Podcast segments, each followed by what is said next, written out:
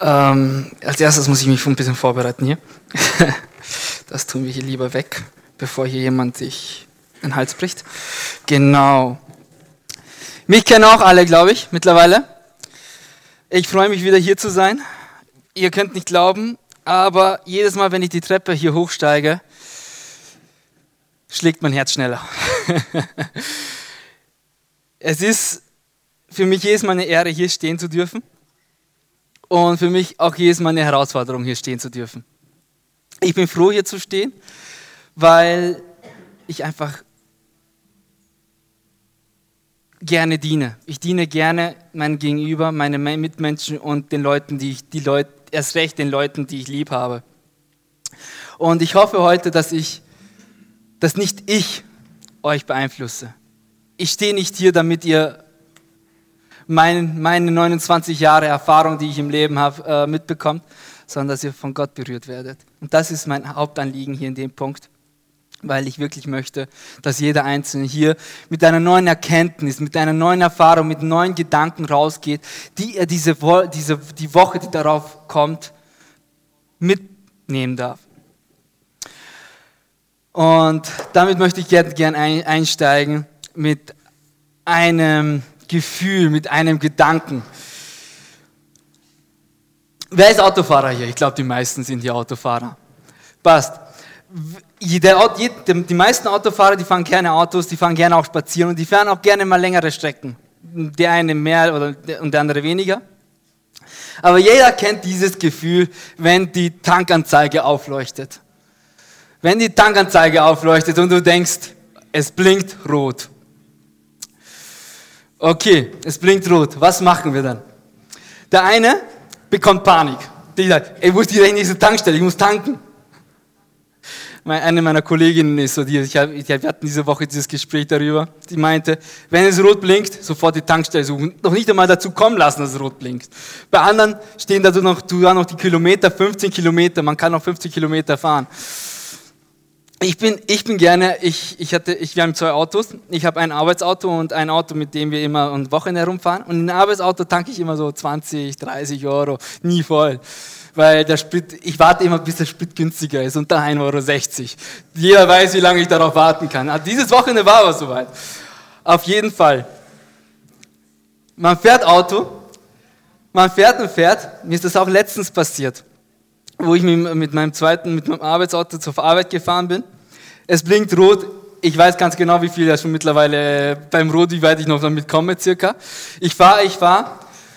Komme ich zu an, sehe ich noch, ach, ich habe noch die Hälfte. Ich kann danach tanken. Ich muss nicht vor der Arbeit tanken. Ich war nämlich spät dran, morgens ne, gerne den Kaffee zu Hause getrunken. Nach der Arbeit hat die Frau angerufen, war, hat sich hinausgezögert, die Arbeit um 15 bis eine halbe Stunde. Das heißt, die Frau wartet ungeduldig zu Hause mit dem warmen Essen auf einen. Und ich versuche nach Hause zu düsen und habe keine Zeit mehr zum Tanken.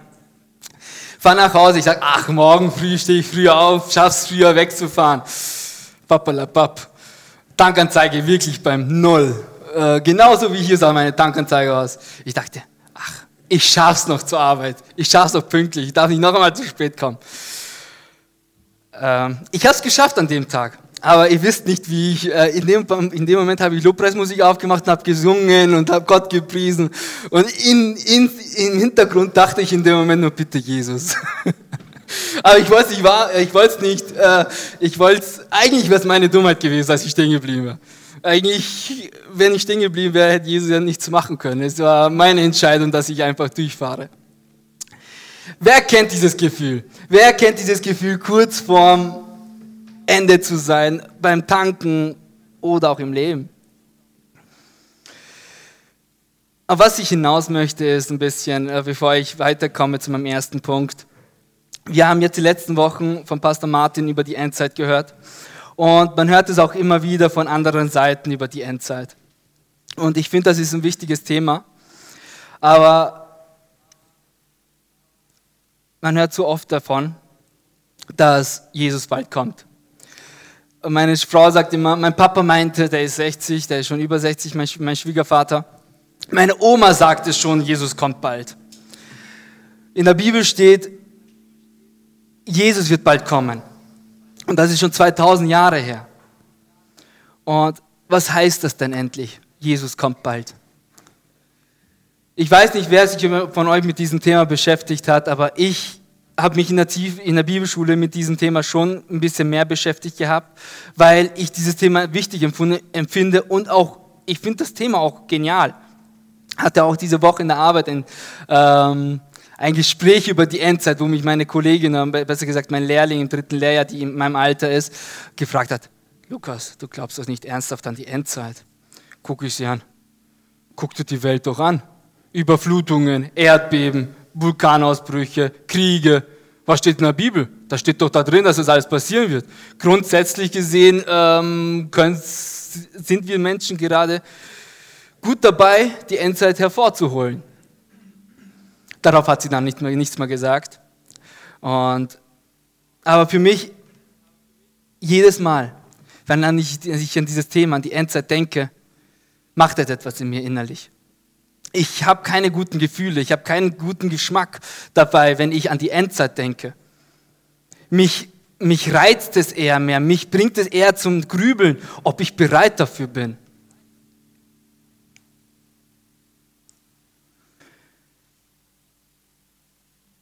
Wenn ich an die Endzeit denke, frage ich mich, wenn, wenn ich daran denke, dass sie bald kommen könnte, frage ich mich dann wirklich, ich habe zwei Kinder, die klein sind. Will ich das denen wirklich antun? Hätte ich das ihnen wirklich antun müssen? Wenn ich an die Endzeit denke, dann frage ich mich wirklich, alles, was ich mit, mit der Arbeit oder mit meinen Plänen, die ich mit meiner Arbeitsstelle habe, die, die ich danach, wo ich danach trachte, wo ich danach strebe, ist es notwendig? Das Geld, was ich spare, das könnte ich dann, dann auch ausgeben, das muss ich nicht sparen. Oder das Geld, was ich für meine Kinder anlege, das muss ich doch nicht anlegen, wenn ich an die Endzeit denke. Viele Leute denken, wenn die an die Endzeit denken, fragen, hinterfragen sie sich, hinterfragen sie ihre Entscheidungen. Und das tue ich auch, weil das ist, finde ich, ein normales menschliches, eine normale menschliche Reaktion. Und deshalb habe ich damals nach der Bibelschule eine Entscheidung getroffen. Und ich habe mir damals gesagt, weil ich hatte auch einen Freund, mit dem ich diskutiert habe über die Endzeit, der meinte, die Endzeit laut gewissen Theologen war schon. Da habe ich auch, auch äh, gegrübelt und gefragt, äh, mich gefragt, wenn Jesus schon da gewesen bin, wieso bin ich noch da?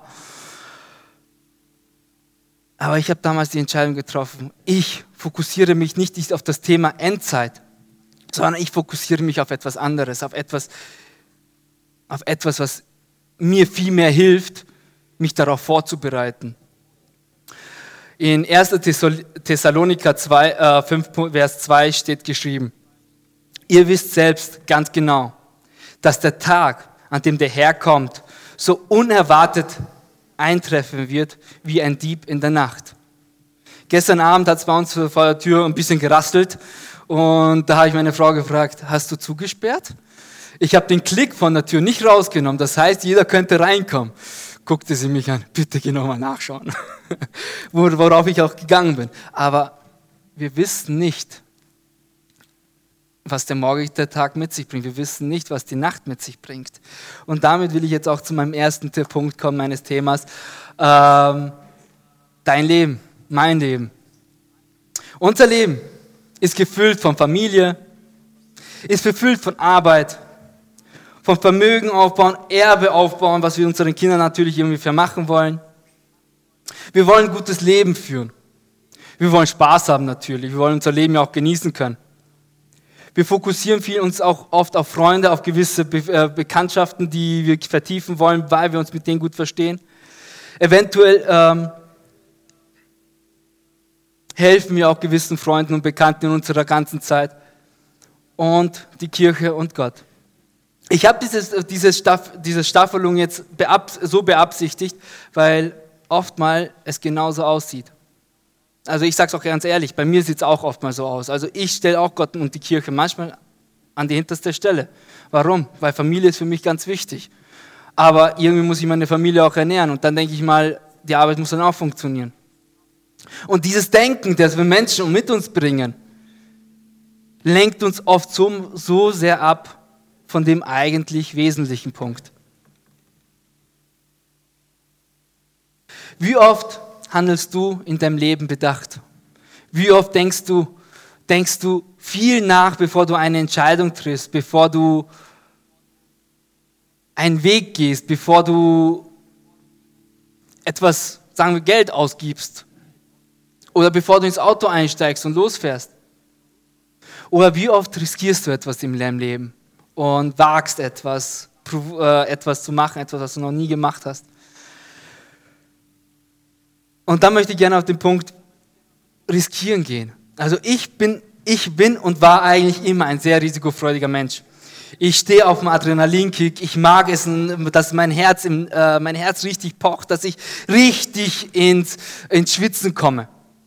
Ich bin ein Freund vom Bungee Jumping, vom Fallschirmspringen und alles. Habe ich noch nie gemacht, will ich aber mal, aber mal schauen, ob ich es noch mache.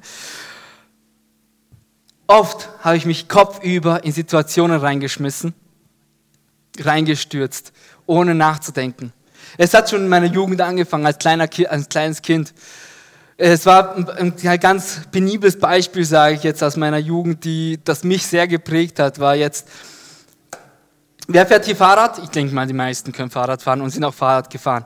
Wer von euch war auf einer Fahrrad-Halfpipe, also auf so einer Fahrradstrecke im Wald, die richtig cool gestaltet ist und wo man richtig cool, ähm, cool sein kann, sage ich jetzt in anderen Worten. Ich war auf einem, äh, mit, ich glaube, da war ich 13, äh, mit Freunden auf so einer Halfpipe in Ebelsberg, da wo ich groß geworden bin. Und ich hatte richtig cooles Fahrrad, ein Mountainbike, das war richtig schön und da, damit wollte ich auch wirklich was richtig Spaß haben. Ich war, ich wollte, ich war voll auf dem Adrenalinkick. Und ähm, in dem Moment habe ich nicht nachgedacht, was passieren kann. Ich bin, ich habe die Strecke gesehen, habe meine Freunde angeguckt im Hintergrund und dachte mir, wenn ich jetzt sage, dass ich nicht möchte, wie stehe ich da? Die anderen waren da schon ein paar Mal. Ich bin aber das erste Mal, das kann ich aber auch nicht gestehen, dass ich hier das erste Mal bin. Die Strecke kenne ich gar nicht. Natürlich wollten die, wollte ich oder wollten die, ich weiß nicht mehr, dass ich der Erste fahre. Ich bin auch als erstes gefahren. Und ich dachte mir nur, cool, das wird, das wird, das wird der Hammer. Richtig, richtig cool. Bin aufs Fahrrad gestiegen, guck bergab, und let's go. Bin runter, richtig runtergedüst. Die Strecke war gerade, kam die erste Kurve, kam die zweite Kurve. Bei der dritten Kurve hat mich schon hingeschmissen. Guck mich an, alles noch heile. Guck das Fahrrad an, es fährt noch. Bin ich weitergefahren.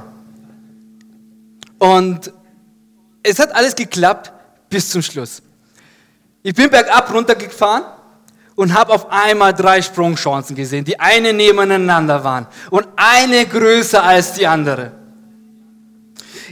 Ich habe versucht, in der Geschwindigkeit, in der ich war, die kleinste auszusuchen. Hat aber nicht mehr funktioniert. Ich habe die mittlere genommen. Ey, ihr könnt nicht, ich weiß nicht, ob ihr es ob nachvollziehen, was für ein Adrenalinkick das in der Luft war. Es war so cool, die Erde von oben da zu sehen, ohne Flugzeug da oben zu sein. Ich weiß gar nicht, wie hoch ich war, aber es hat sich wie 10 Meter angefühlt. In dem nächsten Moment war alles schwarz. Ich bin gestürzt, hab's gar nicht, hab's gar nicht gesehen.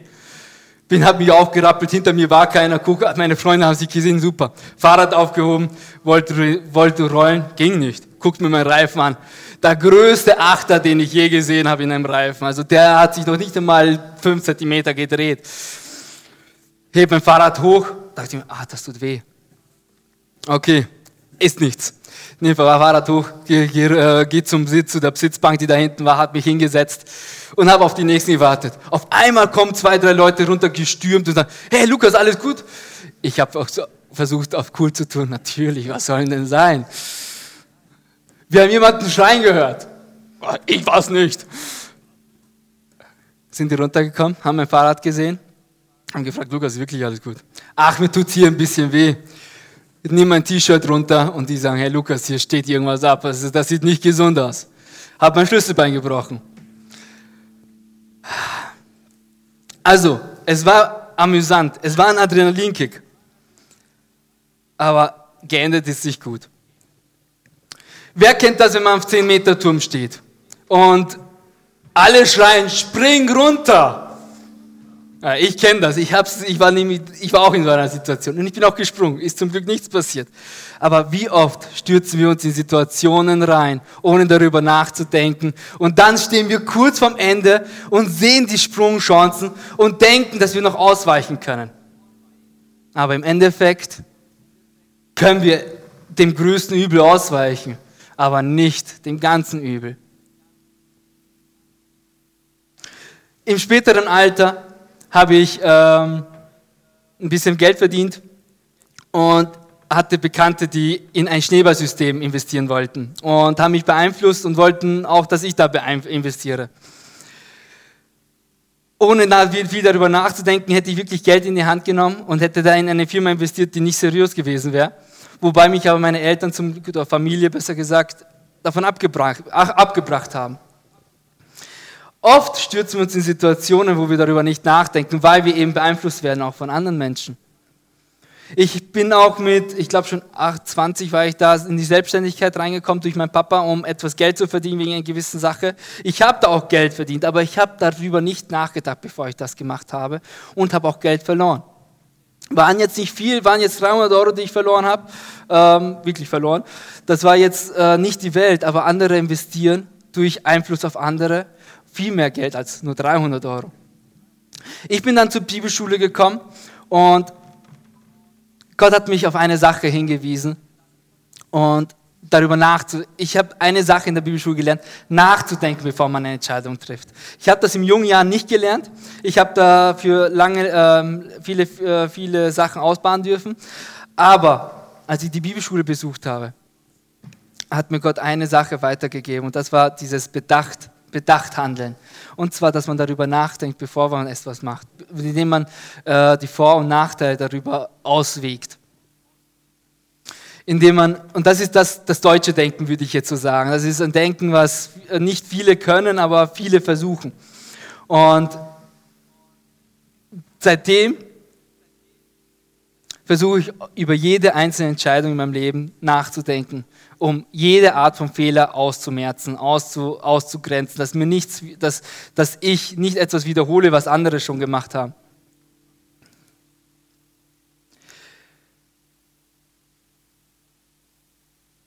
Aber dennoch treffe ich heute auch noch Entscheidungen, wo ich nicht über alles nachgedacht habe, wo ich nicht nachdenken konnte, weil ich das und das andere nicht berücksichtigen konnte.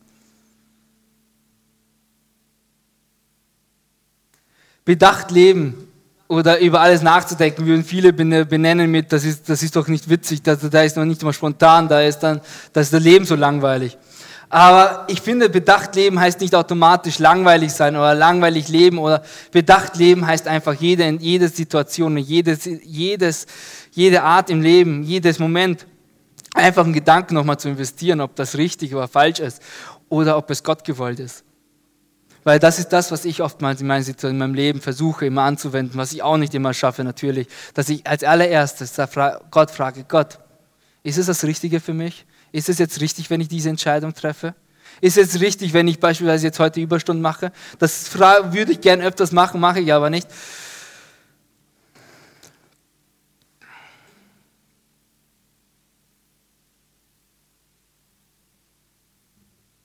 Ich will mit dem Ganzen bedacht leben,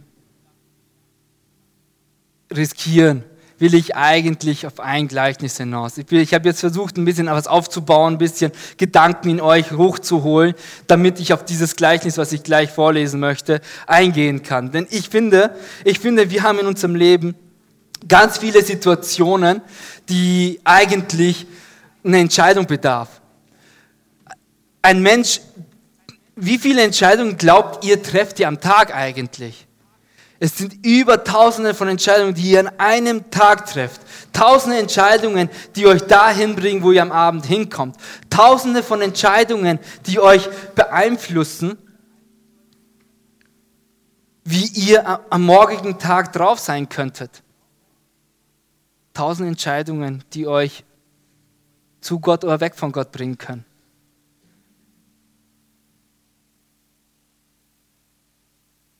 Es ist schwer, manchmal die Entscheid richtige Entscheidung zu treffen. Oftmals muss man einfach sagen, ja, ich treffe jetzt eine Entscheidung, ich hoffe, dass die richtige ist. Und damit möchte ich gerne auf mein Gleichnis hinaus. Und zwar, bevor ich das Gleichnis vorlese, bevor ich die Bibelstelle vorlese, habe ich euch was mitgebracht.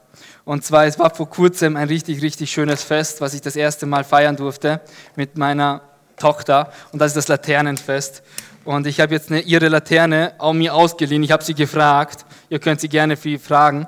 Und ich würde die gerne hier anzünden. Also wenn es umkippt, bitte äh, schnell eine Decke mal drüber schmeißen. Ich habe eine Laterne mitgebracht für das Gleichnis. Und zwar in dem Gleichnis geht es um die, Braut, um die zehn Brautjungfern mit den Laternen. Ich weiß, die meisten kennen die, die Bibelstelle, äh, die, diese, dieses Gleichnis, aber ich würde es gern vorlesen mit einer schönen Laterne in der Hand. Ich habe leider keine, Öl, keine Ölkanne, aber ich denke mir mal, eine, eine Kerze mit Wachs, die hat auch ein Ende und ich denke mir mal, das könnt ihr nachvollziehen. Wenn Gott sein Werk vollendet, wird es zugehen wie in der folgenden Geschichte. Zehn, zehn Brautjungfern gingen mit ihren Lampen hinaus, dem Bräutigam entgegen, um ihn zu empfangen. Fünf von ihnen handelt, handelten klug, die anderen fünf gedankenlos. Die Gedankenlosen nahmen nur ihre gefüllte Lampe mit, während die Klugen auch noch Öl zum Nachfüllen mitnahmen. Weil der Bräutigam sich verspätete, wurden sie alle müde und schliefen ein. Mitten in der Nacht ertönte der Ruf. Der Bräutigam kommt, geht ihm entgegen. Die zehn Brautjungfern standen auf und brachten ihre Lampen in Ordnung. Die, da baten die Gedankenlosen die anderen, gebt uns von eurem Öl etwas ab, denn unsere Lampen gehen aus. Aber die Klugen sagten, ausgeschlossen, dann reicht es weder für uns noch für euch. Geht doch zum Kaufmann und holt euch welches. So machten sich die fünf auf den Weg, um Öl zu kaufen. Inzwischen kam der Bräutigam, die, die fünf, inzwischen kam der Bräutigam. Die fünf Klugen, die darauf vorbereitet waren, gingen mit ihm hinein zum Hochzeitsfest und die Türen wurden geschlossen. Schließlich kamen die anderen, die anderen nach und riefen, Herr, Herr, mach uns auf. Aber der Bräutigam wies sie ab und sagte, ich versichere euch, ich kenne euch nicht. Darum seid wachsam, denn ihr wisst weder Tag noch Stunde im Voraus. Dafür habe ich diese Laterne mitgebracht, damit wir uns ein bisschen das als Bild, als Sinnbild ein bisschen vorstellen können. Und ich hoffe jedes Mal, wenn ihr euch eine Kerze anschaut, dass ihr es seht. Im ersten Vers steht geschrieben, wenn Gott sein Werk vollendet. Ich habe mich gefragt, was bedeutet das? Welches Werk geht denn genau? Und ich bin der festen Überzeugung, Gott meint sein Werk mit uns. Denn Gott hat uns geschaffen, um Anteil zu haben an seiner Liebe, an seiner Gnade, an seiner Barmherzigkeit. Und ich glaube ganz stark, dass das das Werk ist, was er meint. Denn auch ich will mit meinen Kindern alles teilen, genauso Gott, so, so wie Gott uns mit uns allen teilen will. Ich will mit meine Liebe mit meinen Kindern teilen. Ich will meine Zeit, mein Eigentum, mein, alles, was ich besitze, mit meinen Kindern teilen. Ich will sie gar nicht ausschließen. Ich will jeden Moment am liebsten mit ihnen teilen. Ich will morgen, morgens gar nicht mit ihnen, gar nicht zur Arbeit, sondern zu Hause bleiben mit meinen Kindern.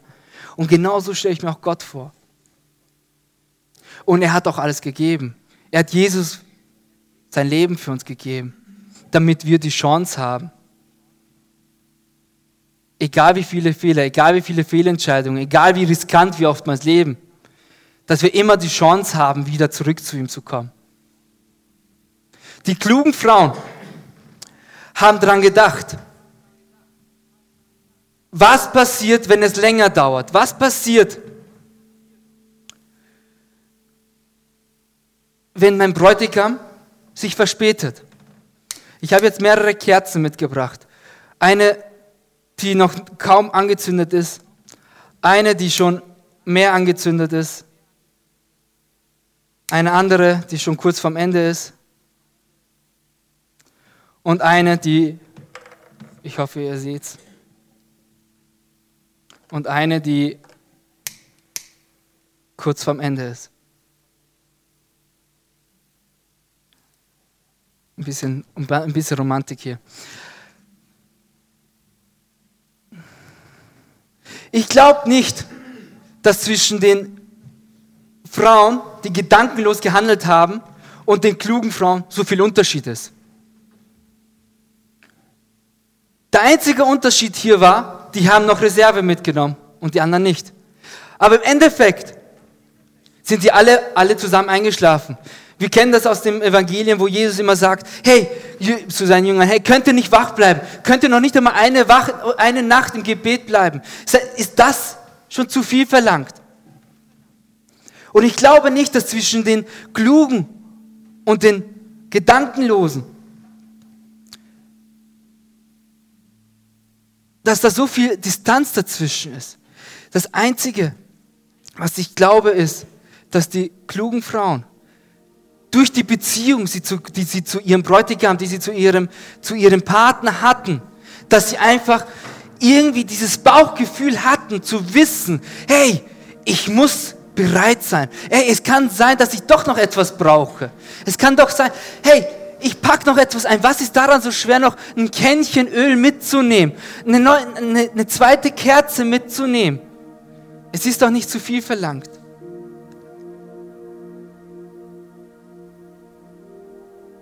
Ich glaube, dass die, Gedank die gedankenlosen Frauen in diesem Punkt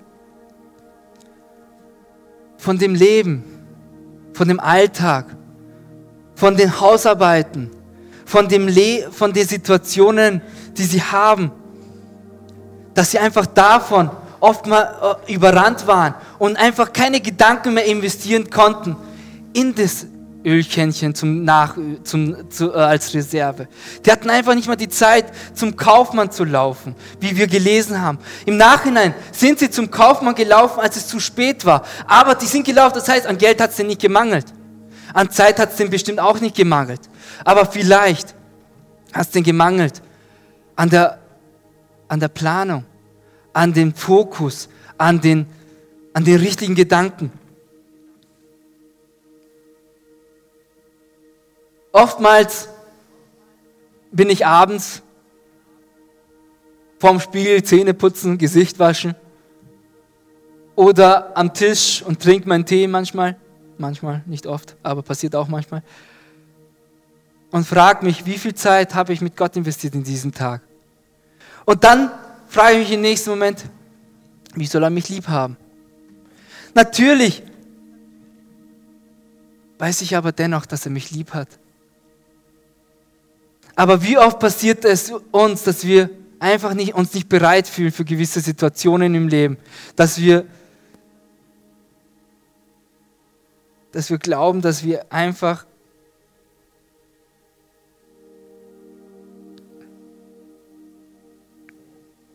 etwas übersehen haben.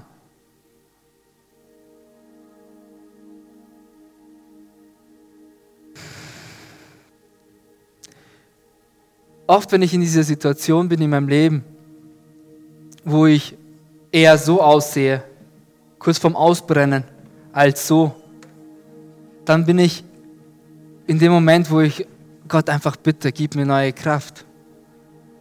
Und wisst ihr, was für ein Gedanken ich dann als erstes bekomme? Die Kraft ist da. Nimm sie dir.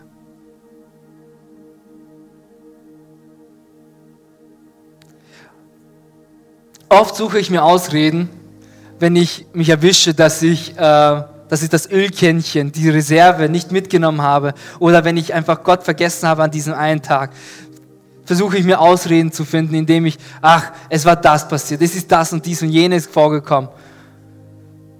Aber das musste ich in den Momenten gar nicht, denn Gott war dennoch bei mir, obwohl ich ihn nicht an meiner Seite gespürt habe. Und genau das ist das, was ich damals, als ich über, äh, mir, mir viele Gedanken gemacht habe über die Endzeit, genau das ist das, was ich damals im Hinterkopf immer war, Gott ist da. Wieso muss ich mir Gedanken machen? Ich werde sowieso nie herausfinden, wann er kommt. Ich muss mich darauf nicht vorbereiten. Ich muss es nicht eine Woche früher wissen, um mich eine Woche früher waschen zu können, äh, zu schmiegeln, meine Hemden zu bügeln, meine, meine Ölkanne aufzufüllen. Das muss ich nicht vorher wissen, wenn ich mich schon in die Beziehung rein investiert habe mit ihm. Und genau das ist das, was wir oft vernachlässigen. Genau das ist das, was wir oft vergessen. Oft investieren wir in Freundschaften, in gewisse Beziehungen, in, in die Arbeit, in, in verschiedene Situationen. Aber die wichtigste Beziehung in unserem Leben vernachlässigen wir. Obwohl, wer kennt das? Dass man, man hat manchmal das Gefühl, in einer Beziehung, man ist der Einzige, der dran zieht. Die andere Person irgendwie bewegt sich nicht mehr. Die andere Bewe Person investiert nicht mehr. Die andere Person macht nichts mehr dafür. Ich gebe, ich versuche was zu kaufen, ich versuche äh, Termine auszumachen, ich frage die ganze Zeit nach einem neuen Treffen. Wie oft passiert das? Und ich sehe genauso Gott. In unserem lieben Herrn im Himmel, unserem lieben Jesus. Wie oft versucht er uns im Gottesdienst, im Alltag, Situationen zu zeigen, hey, komm doch zu mir, ich bin doch da. Du musst nicht traurig sein, du musst nicht leiden, du musst nicht am Ende deiner Kräfte sein. Du musst nicht kurz vorm Ausbrennen sein. Ich bin da. Ich will dein Silo füllen. Das sind die Verheißungen Gottes, die uns versprochen worden sind. Er möchte uns sein Erbe schenken. Er möchte uns einen Anteil an sein Reichtum schenken. Und genau das ist das ewige Leben. Das ist das ewige Leben, was im Vater unser steht. Wie im Himmel, so auf Erden. Es steht nicht in der Bibel, wie im Himmel, so im Himmel. Es steht wie im Himmel, so auf Erden. Und das assoziiere ich mit diesen Gedanken, dass wir den Himmel hier auf Erden schon erleben können. Wie genial ist es, wenn wir in die Arbeit gehen und von, mit den Leuten normal über Gott reden können, ohne irgendwie so einen Hintergedanken haben, was denken die Leute, wenn ich jetzt über Gott rede. Ich habe so oft diese Situation in der Arbeit, ich, ich sage euch ganz ehrlich, jedes Mal, wenn ich in der Arbeit über Gott rede und sowas, habe ich ein, ein murmeliges Gefühl. Erst recht, wenn ich mit, einer, mit meiner 26, 24-jährigen Lehrling äh, ein bisschen am Diskutieren bin, denn sie ist eine, die über alles nachdenkt, alles gerne zuhört und nachdenkt und auch hinterfragt. Und dann bekomme ich so eine Frage, das, glaubst du wirklich daran? Dann, dann in erst, im ersten Moment zieht sich alles zusammen. Aber im zweiten Moment kommt der Heilige Geist und sagt mir, du musst dich nicht scheuen. Sag einfach deinen Gedanken. Red normal drüber.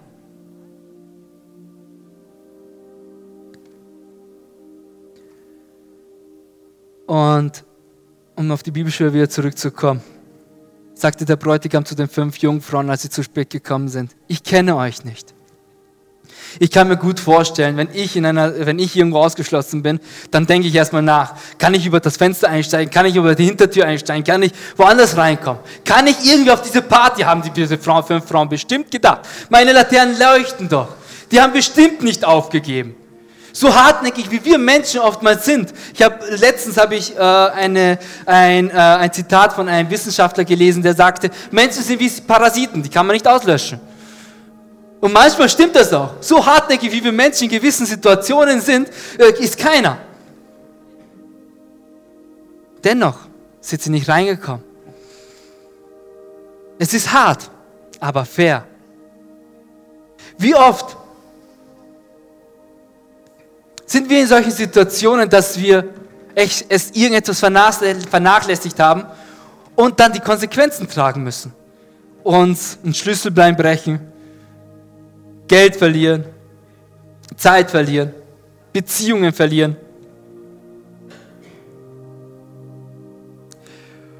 Ich sage ganz ehrlich,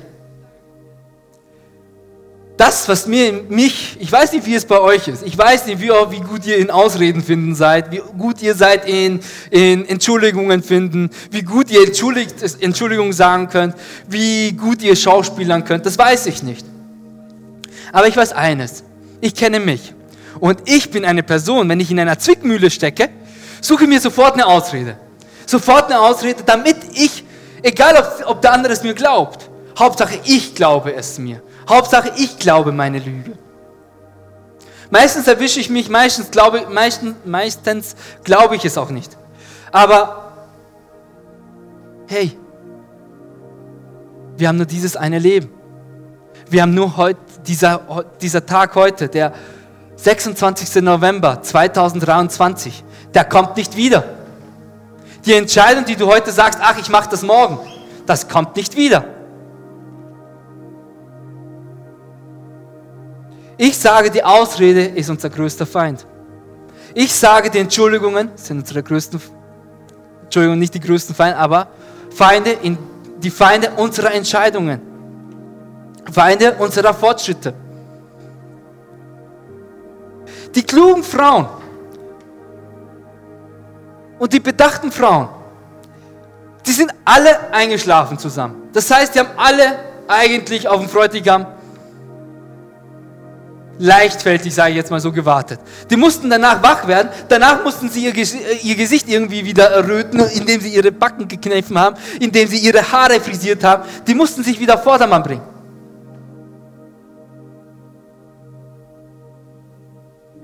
Also, ich weiß nicht, wie es bei euch ist, aber wenn ich zur Tür drauf, äh, wenn ich morgens verschlafe und auf einmal der Postbote kommt und der mich weckt, weil er ein Paket hat und ich zur Tür laufe oder mein Nachbar, er sieht sofort in meinem Gesicht, dass ich noch geschlafen habe und er entschuldigt sich sofort, ah, tut mir leid, dass ich dich geweckt habe. Obwohl ich mich äh, versucht habe, dass es nicht so aussieht. Glaubt mir, ihr könnt euch nicht verstecken. Ihr könnt euch nicht verstecken, egal, welche, egal wie, wie ihr euch bemüht.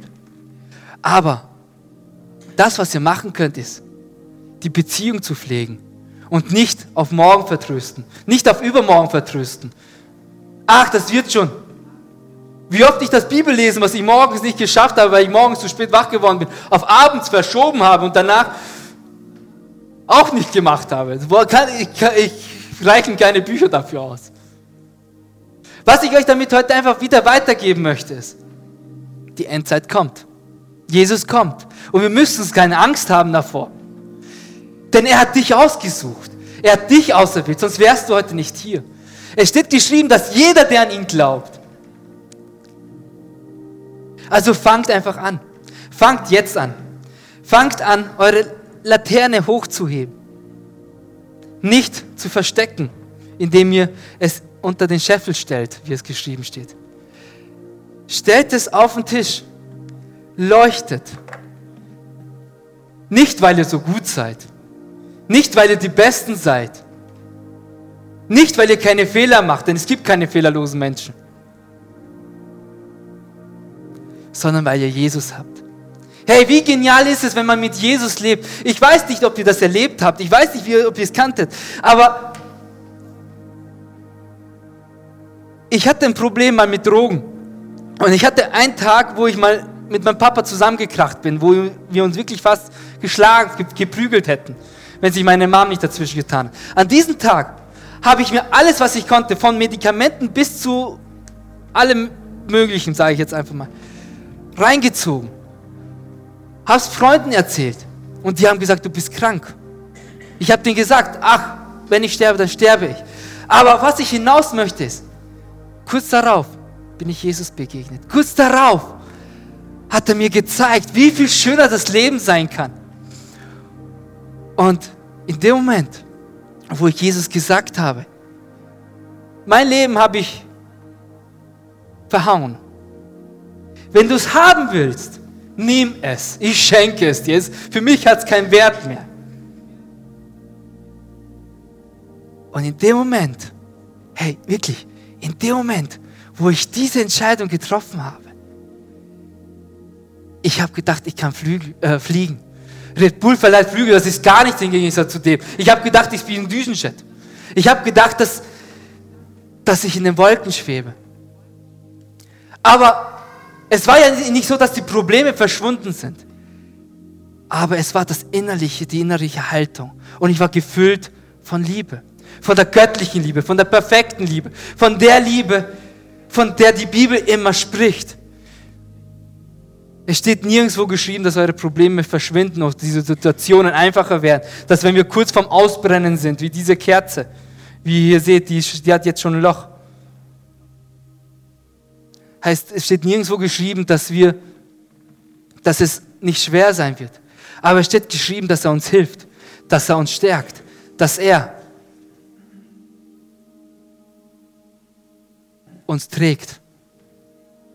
Und in, im Endeffekt, wenn wir das jetzt so zusammenlassen, unsere Beziehung mit ihm verschweißen, unsere Beziehung führen, stärken, verschmelzen wir mit ihm zusammen.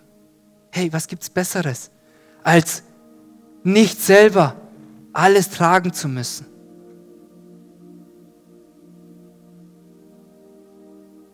Ich möchte gerne auf, ein, das, auf mein letztes Zitat, das habe ich jetzt aus dem Internet rausgesucht, ein Zitat, das ich, das ich sehr gut gefunden habe. Wenn es zu spät ist, stellen wir fest, dass die, das Warten die falsche Entscheidung war. Ich habe das schon oft im Leben erlebt. Also, ich bitte euch auch kurz aufzustehen, dass ich, ich möchte gern für euch beten. Ich möchte gerne beten für euch, dass die Kerze, dass ihr die Kerze miteinander mit Jesus verschmelzen könnt. Dass ihr euren Fokus nicht erst morgen beschließt zu wechseln, wenn ihr euren Fokus nicht richtig gesetzt habt. Ich möchte für euch beten, dass ihr euer Leben zu vollen 100% genießen könnt. Dass ihr euer Leben, dass ihr versteht, was die Beziehung mit Gott bedeutet. Sie bedeutet keine Arbeit. Sie bedeutet eine Beziehung mit einem Freund, mit einem besten Freund, mit einem, der einem zuhört, mit einem, der einen begleitet, mit einem, der genauso handelt, wie man es benötigt. Oft geht man zu verschiedenen Personen und versucht nach Rat und Tat, nach Rat zu suchen und man bekommt oft den falschen Rat. Aber bei Jesus bekommt ihr das Richtige. Bei, bei Jesus bekommt ihr die richtigen Gedanken. Und ich möchte gerne für euch beten. Und ich bitte euch, ich bitte euch wirklich inständig, lasst euch von Jesus berühren. Lasst euch, wenn ihr jetzt einen Gedanken bekommt im Gebet, hey, legt es vor ihm nieder. Bittet ihn, euch da drin zu begleiten. Hey, bittet ihn, dass er euch hilft, euren Fokus zu setzen. So oft fokussieren wir uns auf das, was uns runterzieht.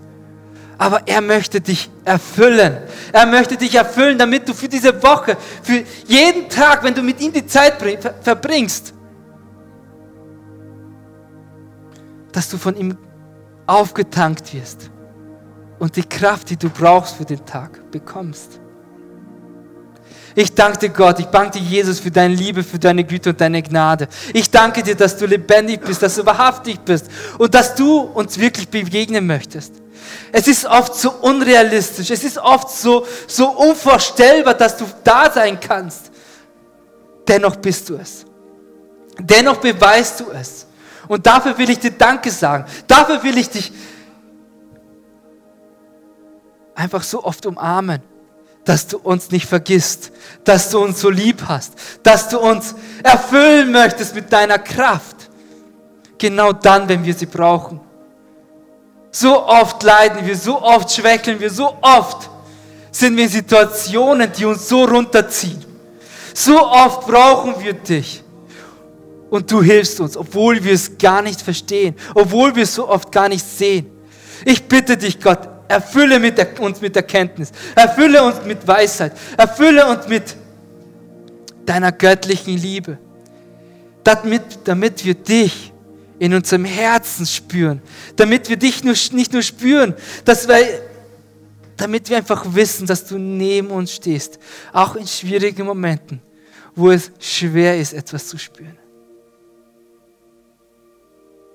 Jesus, ich danke dir, dass du alles gegeben hast für uns, die so wenig, oft so wenig bereit sind zu geben.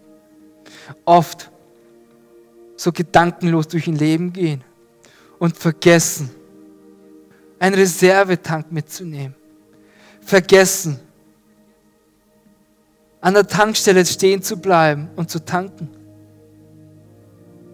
So oft vergessen wir, dich im Gebet zu suchen, mit dir zu reden. So oft hast du so gute Sachen für uns vorbereitet und wir verschließen unsere Augen. Ich tu Buße, Gott. Ich sage Entschuldigung dafür. Und ich danke dir. Ich danke dir, dass wir dafür das annehmen können. Dass wir das im Glauben annehmen können. Und dass du, dass du immer da bist. Dass du immer da bist. Ich segne jeden Einzelnen hier. Dass jeder Einzelne diese Woche die neu erleben wird. Dass jeder Einzelne, der heute hier ist und der heute nicht hier sein konnte, dass sie dich erleben werden Deine Liebe, deine Güte, deine Gnade. Deine Gemeinschaft in dieser Weihnachtszeit.